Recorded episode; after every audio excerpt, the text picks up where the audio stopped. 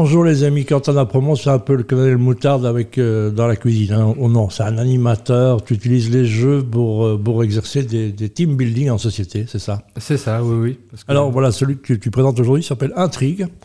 Oui. Voilà, je me demande où tu l'as essayé, mais on, on- on comprendra à la fin où ça se passe, hein, finalement. Oui, oui, oui, bah, effectivement, pour cette chronique, j'ai choisi de vous présenter un ancien jeu, puisqu'il date quand même de 1994, Ouais, presque 30 ans. hein. mais on le trouve toujours en magasin. Il s'agit du jeu, effectivement, Intrigue. De son petit nom, à la base, s'appelait Intrigué, parce que ça, ça- c'était sur la Renaissance italienne. D'accord. C'est édité actuellement par Igari et Gigamic. C'est créé par Stéphane Dora et illustré par Clément Masson et Stéphane Dora aussi. Mhm. Le jeu est conseillé à partir de 14 ans, donc 3 à 5 joueurs pour des parties soi-disant de 45 minutes, mais en vrai ça peut durer bien plus longtemps. Je vais vous expliquer pourquoi. Alors le principe du jeu il est assez, il est assez simple. hein. Votre objectif c'est avoir le plus d'argent en fin de partie. D'accord. Jusque-là ça va. Pour cela vous allez incarner des notables très avares qui vendront des services et en, ach- en achèteront à leur adversaire. Un D'accord. peu la folie des grandeurs. Vous l'aurez compris, c'est un jeu compétitif. Mais il, faut, il faudra apprendre à collaborer pour s'enrichir. De plus, il n'y aura pas de place pour tout le monde, évidemment. Il faudra donc rivaliser d'ingéniosité dans vos négociations pour gagner votre place. D'accord. Alors, heureusement ou pas, tous les coups sont permis. De quoi faire presque rougir un politique liégeois. Promesses à respecter ou non, pot de vin et autres dessous de table, chantage et représailles, à vous de voir si les bons comptes font vraiment les bons amis. Mon Dieu, mon Dieu. Oui, ça vend de la promesse. hein. Oui. Vous comprenez sans doute maintenant pourquoi les 45 minutes sont facilement dépassables.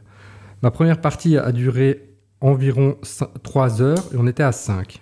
En plus, j'étais avec un autre chroniqueur ludique, Michel Dufresne. Nous avons joué avec un couple qui, je cite, a dit On réglera ça dans la voiture.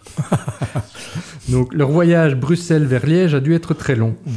Euh, quant à moi, c'est surtout mon dos qui me gratte encore suite au coup que j'ai reçu. Je ne saurais donc que vous conseiller d'y jouer que soit avec des gens que vous n'aimez pas, soit Oui. avec des gens qui savent perdre. Parce que je ne donne pas cher des relations amicales et amoureuses à la fin du jeu. Après, rien ne vous empêche de le détourner pour l'utiliser dans un contexte professionnel. Imaginez de futurs entrepreneurs et entrepreneuses autour de la table, chacun fait son pitch pour vendre un service et on peut distribuer une certaine somme du plus convaincant à celui qui a le moins séduit. L'exercice pourrait se dérouler sur plusieurs rendez-vous afin de donner l'occasion à chacun et chacune de s'améliorer.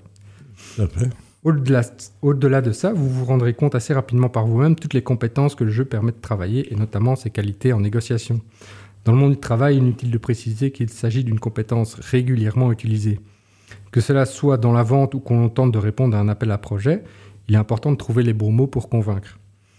En adaptant le jeu au nom, il est donc tout à fait possible d'exploiter tout le potentiel du jeu à des fins pédagogiques, tel un jeu de simulation pour aiguiser certains soft skills, hard skills et même math skills, ces compétences uniques qui vous distinguent des autres. Enfin, un jeu où vous pourrez exprimer toute la noirceur de votre âme, votre esprit le plus capitaliste, vous désencombrer de toute morale, braver plein d'interdits et accepter une forme de solitude en fin de partie, vu que tout le monde vous détestera.